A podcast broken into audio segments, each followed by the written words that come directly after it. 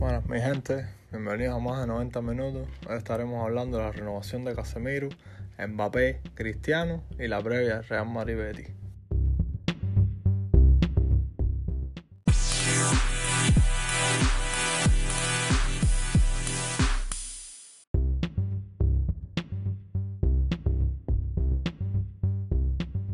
Bueno, mi gente, como ya saben ya, ya les dije los temas. Vamos a empezar tocando la renovación de Casemiro. Jugador fundamental, piedra angular del Real Madrid desde que lo, hicieron debutar. Jugador inamovible, va, inamovible. Verdad que nunca le han traído competencia en esa posición, pero es que es un jugador inamovible. Esa es la piedra angular del mediocampo. Y mira que yo quiero a Modri y a Kroos, a los dos los tengo en un altar, pero sin Casemiro ese mediocampo no funciona. Las veces que, no ha podido jugar se ha notado bastante. De hecho, yo le hubiera dado la capitanía de María Casemiro porque la personalidad la tiene, la calidad la tiene y el madridismo lo tiene. Así que yo le hubiera quitado la capitanía a Marcelo sintiéndolo mucho y se lo hubiera dado a Casemiro porque es discutidor, es luchador, es peleador, todas las características que tiene que tener un verdadero capitán, no por jerarquía, sino por, por las, las características y cualidades que debe tener un capitán, las tiene Casemiro. Así que la renovación más que ganada y más que merecida. Para mí, Casemiro y Canté, los mejores cinco. Bueno, los mejores cinco no, por decirlo, los mejores recuperadores, mediocampistas recuperadores del mundo. Porque Casemiro no es cinco, pero bueno, los mejores mediocampistas recuperadores del mundo. Y más que merecía la renovación y ganada. Así que todos los maristas deberíamos estar bastante contentos con las renovaciones que se están haciendo. Valverde, Casemiro y, y Benzema se la merecen. El único que está un poco en duda por las lesiones es Carvajal, pero bueno, yo, yo soy uno de los que tiene confianza todavía en Carvajal porque para mí las temporadas que estuvo sano fue un 2 un dos lateral derecho del mundo. Eh, posición 1, posición 2, pero estaba ahí en, en todos tres laterales derechos del mundo. Cambiando un poco de tema y pasando el tema de Mbappé, ya yo, sinceramente con Mbappé ya, ya, me tienen, ya entras a Twitter y hay 30 noticias entra a los canales de Telegram de Madrid, hay otras noticias, a Facebook hay otras noticias, a Instagram hay otras noticias y de verdad que hay ya, ya los Mbappé, nosotros, creo que nos vamos a volver locos. A los maristas nos vamos a volver locos el tema de Mbappé. Queda poco, queda poco para que se resuelva la situación de Mbappé. El PSG no se acaba de pronunciar. Ya, ya yo creo que Mbappé lo hizo ya. Ya creo que Mbappé se, se, ha pronunciado, ya ha dicho que no por el tipo pasiva. Estaba viendo la publicación en Twitter del primo de Jeque o del árabe este que publica las camisetas, que todos sabemos. Bueno, el que está pendiente del fútbol sabe que, no falla, porque cuando Messi abandonó el Barcelona sin que todavía se mencionara el PSG, a pesar de que todos sabíamos más o menos que los tiros iban por el PSG. El árabe puso la foto con la camiseta y no se equivocó. Y ahora puso la Mbappé con el Madrid. Y lo está diciendo Fabricio Romano. Y lo están diciendo periodistas importantes de España y de Francia. Pero equipo que todos sabemos que es el diario más apegado a, al Paris Saint Germain, todavía dice que el PSG no se pronuncia. De hecho, creen todavía que es poco dinero. De verdad que yo, yo pienso que con 180 millones, Florentino está siendo muy generoso. Muy generoso, aunque sean 170 y 10 en variable. Es que con 160 se está haciendo generoso.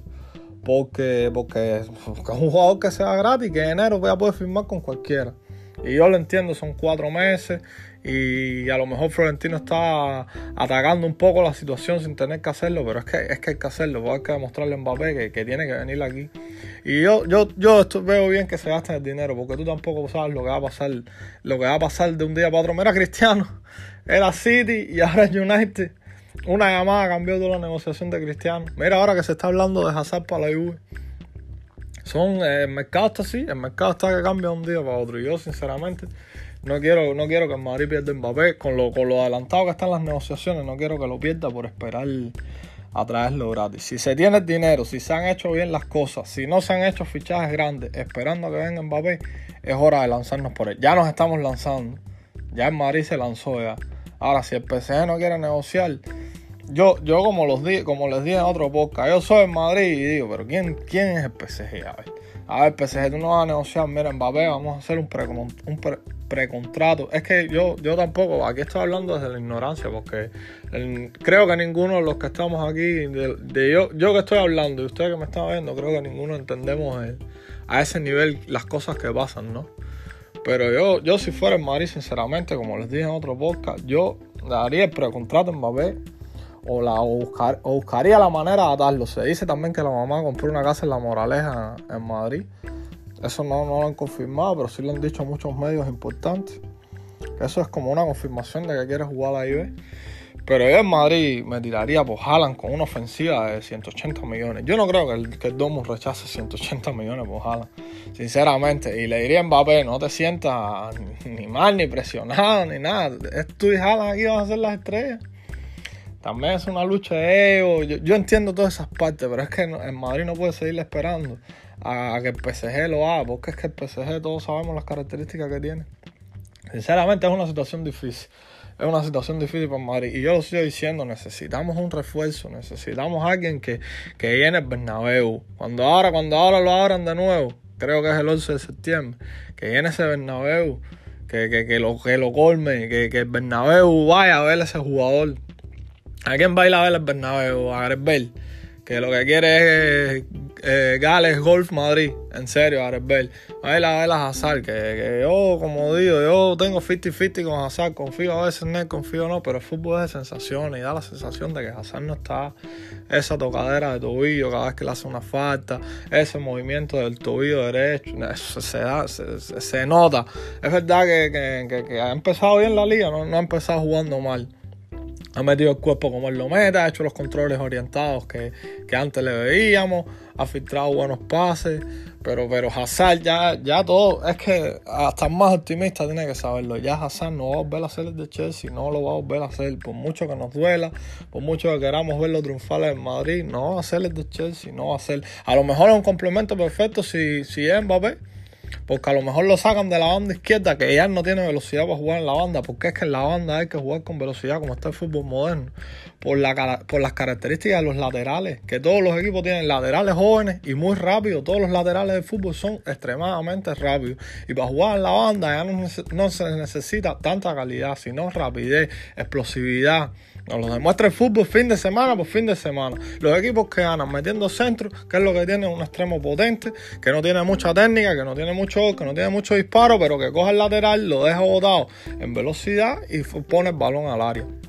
Eso es lo que, lo que se está buscando en los extremos. A lo mejor Mbappé libera a Hazard de ese extremo y lo pone entre líneas, como dije el otro día.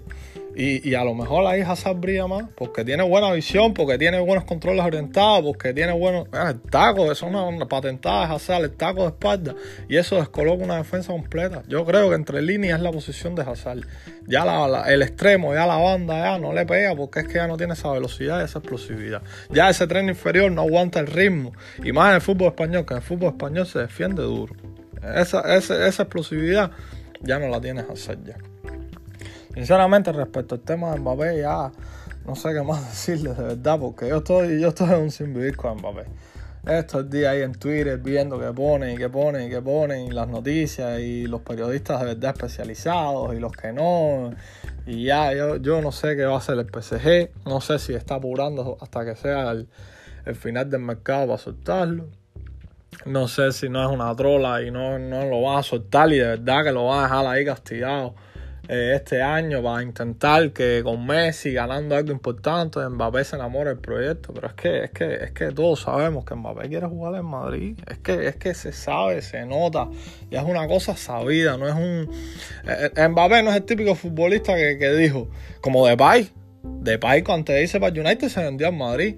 Puso dos o tres tweets, dos o tres tweets eh, también lo dijo, ¿no? Yo me veo jugando algún día en Madrid, pero eso no era tanto madridismo, era más vendiéndose a clubes grandes, que eso está, es lícito y lo hacen la mayoría de futbolistas.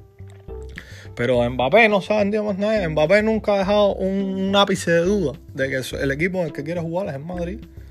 Ya eso no está en duda. Por, eso es que yo a veces me planteo que deberíamos ir a por y no tocarle la moral a Mbappé y decirle esto es un proyecto para ganar y para esto. Porque es que el PSG, ese club está muy incómodo. Bueno, es que no negocian. Ya, es que directamente no negocian. Los futbolistas que ellos van a soltar, lo que hacen es soltarle la grada y se va con el futbolista cuando ya, cuando ya no queda otra opción ya que liberarlo. De verdad, es súper prepotente, es una actitud de verdad que da mucho, mucho genio, mucho odio, pero es que son así. ¿Qué le vas a hacer? Sinceramente, Mbappé, seguir esperando. ojalá, disculpen, ojalá y el fin de semana se haga. Se habla el domingo, se habla el lunes. Yo sinceramente veo que, lo que queda del mercado son 3, 4 días. Y lo veo difícil. Y si se logra uno de esos últimos días, va a ser de verdad un bombazo mundial. Porque, porque mira que se habla. Estaba viendo las noticias que llegaba el entrenamiento, ¿verdad? Que llegó serio al entrenamiento del PSG y ya vestido de blanco, que en serio los medios son muy sensacionalistas con esto. Pero bueno, tienen, varios motivos para ser sensacionalistas, porque recuerden que cuando Ramos también se hablaba de por quién iba a fichar y por quién no, antes de fichar por el Madrid se puso un traje completo de blanco cuando se fue con la selección y tal. y de verdad que, Mbappé nos tiene, nos tiene la cabeza mal. Yo creo que muchos maristas como yo que tenemos la cabeza. Yo, yo me levanto y antes de hablar con mi novia, antes levantarme la cama, antes de saludar a mi perra, eh, a, mi, a mi perra, sí. Lo primero que hago es mirar el teléfono y decir, por favor, la confirmación de fichaje de de Kilian, para ponerlo en todos los estados, para, para allá, para decir, se acabó ya la novela. Pero no, parece que nos van a tener así hasta el último, hasta el último instante de mercado. Pero bueno, es lindo, es lindo. Vamos a ver, vamos a ver qué pasa. No va a ser lindo si no llega. Va a ser una decepción, va a ser un batazo.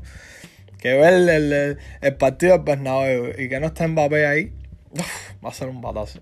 También se ha hablado del número. Estaba leyendo que no podía tenerle 7 porque, porque ya Hazard estaba inscrito con ese número. Sinceramente no sé qué número qué número tomará si llega Madrid. Vi los que estaban libres y no, no me gustó ninguno. El 19 estaba libre.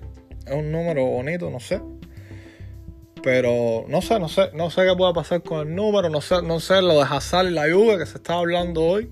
No veo eso muy factible porque no creo que la Juve tenga el, poder económico para ir a por Hazard ahora a final de mercado y no creo que en Madrid se la juegue sin tener el Mbappé. Si teniendo el Mbappé, sí soltarían a Hazard, creo yo que soltarían a Hazard. A pesar de que quieran que Hazard triunfe, yo creo que Vinicius ha ganado su cuota de confianza y yo creo que soltarían a Hazard. Porque Vinicius está en pleno crecimiento, no se sabe dónde está su techo y ya Hazard tocó su techo y no es que tocó su techo, es que va para abajo de su techo. El Madrid está mostrando su techo, no, está mostrando la planta baja de su casa. Así que yo creo, yo creo que el movimiento ese se podría hacer. Hazard, la Juve, no, no me parecería mal. Por supuesto, si es Mbappé, si no, no. Así que con este Mbappé a ver. El otro bombazo del día, Cristiano Ronaldo, que sinceramente me hace tan feliz me hace tan feliz porque yo dije, no, ver a Cristiano con Guardiola, eso de verdad a mí me, me tocaría la moral. Me tocaría mucho, mucho la moral. Y me hace tan feliz de que vaya United y que no vaya en United en decadencia, porque yo siempre fui de los románticos que cuando él se fue a la Juve, yo dije, a la Juve, en serio, pero ¿qué tiene que ver Cristiano con la Juve, con la forma de juego? En serio, no me pegaba para nada. De hecho, creo que fue una decisión nefasta por parte de Cristiano Ronaldo irse a la Juve. Yo creo un poco que entiendo lo que él pensó. Él dijo, bueno, ahí somos superiores, ganaré mis ligas, eh, le trataré de dar las Champions, pasaré a ser leyenda, pero es que la Juve se veía que venía en decadencia, sobre todo por la vejez de la plantilla. Eran demasiados, demasiados veteranos ahí, ¿no? Yo, yo, yo no vi claro ese movimiento de Cristiano, porque yo dije, sí, vas a dominar la liga italiana, pero todo el mundo sabe que a ti lo que te gusta es la Champions, y por lo que la gente te va a mirar la Champions, porque la liga italiana no te la va a mirar, la Copa Italia no te la va a mirar, etcétera, etcétera, etcétera. Lo que te va a mirar la gente la Champions. ¿Verdad que tuvo buenas actuaciones? Eh, contra el Atlético, una de las actuaciones, una, una, una de las que te sitúa entre el mejor de la historia. Es la actuación del Atlético. tranquilo, tranquilo. Ah, cinco champions tengo yo, el Atlético cero. Tranquilo, que esto es mío. Y le metió a tri y para su casa. ¿verdad? Después lo eliminó el Haga, pero recuerden que contra el Haga marcó golazo. Golazo. Lo que pasa es que el equipo no le dio. Cada vez que la Juve lo eliminan, es marca. Así que nada que reprocharle. Y viene un United bueno. Viene un United bueno, porque Barán y Maguire, Maguire es un central medio perdido, pero yo creo que con Barán se va a central. Aparte, si se centra en un. Ese cabezón es buen central. Ese cabezón no es, no es mal central. Por la derecha, Juan Bisaca, que es un puñal. Por la izquierda, Luchado, que yo lo veo, siempre lo veo ahí, medio que gordo, medio que fuera de forma, pero siempre es Caio, Luchado. De hecho, en la Eurocopa para mí fue uno de los mejores. Por no decir el mejor de la Eurocopa. Luchado jugó buena Eurocopa, nada, diría casi perfecta. En el mediocampo McTominay y Pogba, todos sabemos que si Pogba se, si Pogba se embulla como se embulló con Francia, Pogba es uno de los mejores mediocampistas del mundo. Lo que pasa es que Pogba es uno de los jugadores que tiene que estar motivado durante todo el torneo. Ojalá y la, lucha por la premia esté, esté, esté dura, esté caliente, para que Pogba se meta en el United, porque ese United tiene, adelante tiene a Sancho, a Cristiano, ese, ese, ese, equipo tiene, ese equipo tiene, tiene, tiene. Ese, eh, eh, me, me, gustó, me gustó ese traspaso de Cristiano, porque sinceramente en la Juve yo, yo no veía en la Juve, esa Juve iba en decadencia, era todo en quiesa, todo por cuadrado, todo pasa por esos jugadores, porque para la banda izquierda estaban dormidos, en la delantera Dybala tiene un partido bueno y 10 malos, el mediocampo perdido, no me gusta el mediocampo de la Juve, Sinceramente me, gustó ese traspaso de, Cristiano a, United. Yo un día les tengo que explicar por qué yo soy madridista. Y yo soy madridista por Cristiano Ronaldo. para, que, para que lo sepan.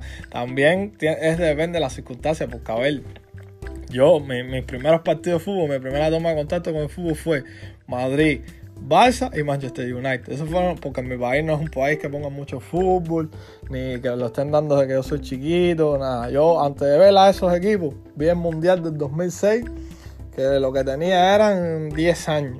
Sí, 10 años, 9 años era lo que tenía el Mundial del 2006. Y después del 2008, 2009, 2010 fue donde empecé a ver el fútbol, que ya, que ya te ponían algún partido por el televisor, o si no, tú los conseguías, te los copiaban directo a la, computadora, etcétera, etcétera, etcétera. Y yo me hice el Madrid Cristiano Ronaldo. Y sinceramente vi jugar al mejor Barça y yo dije, qué pedazos de aburrido. Mira que juegan bien este enano, refiriéndome a Messi.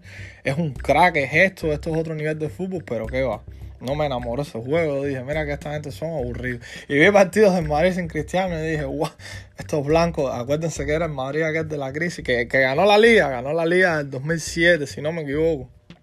Pero no era un Madrid que enamorara tampoco.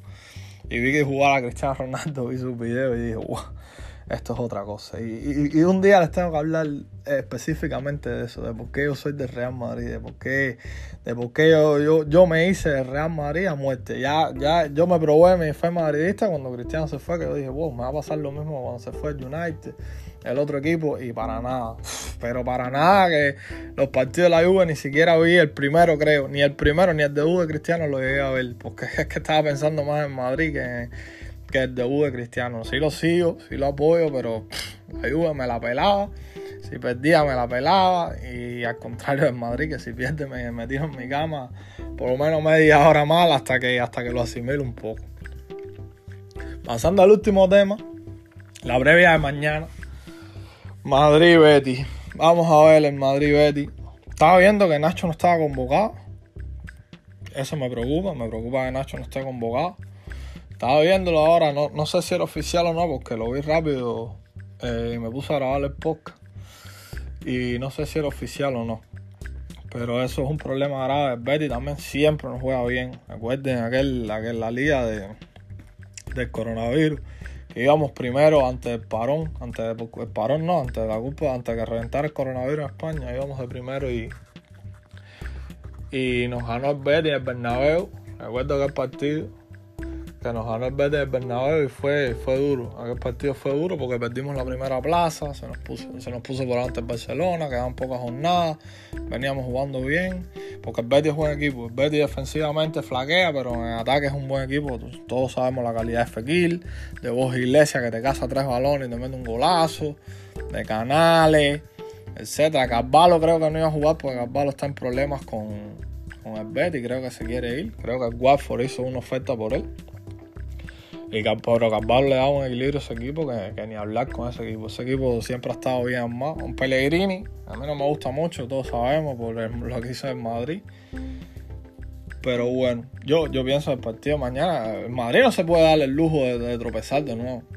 Sinceramente, para ser campeones de invierno, tenemos que tener dos empates mínimos y una derrota. Mínimo, para ser campeones de invierno, cómodo.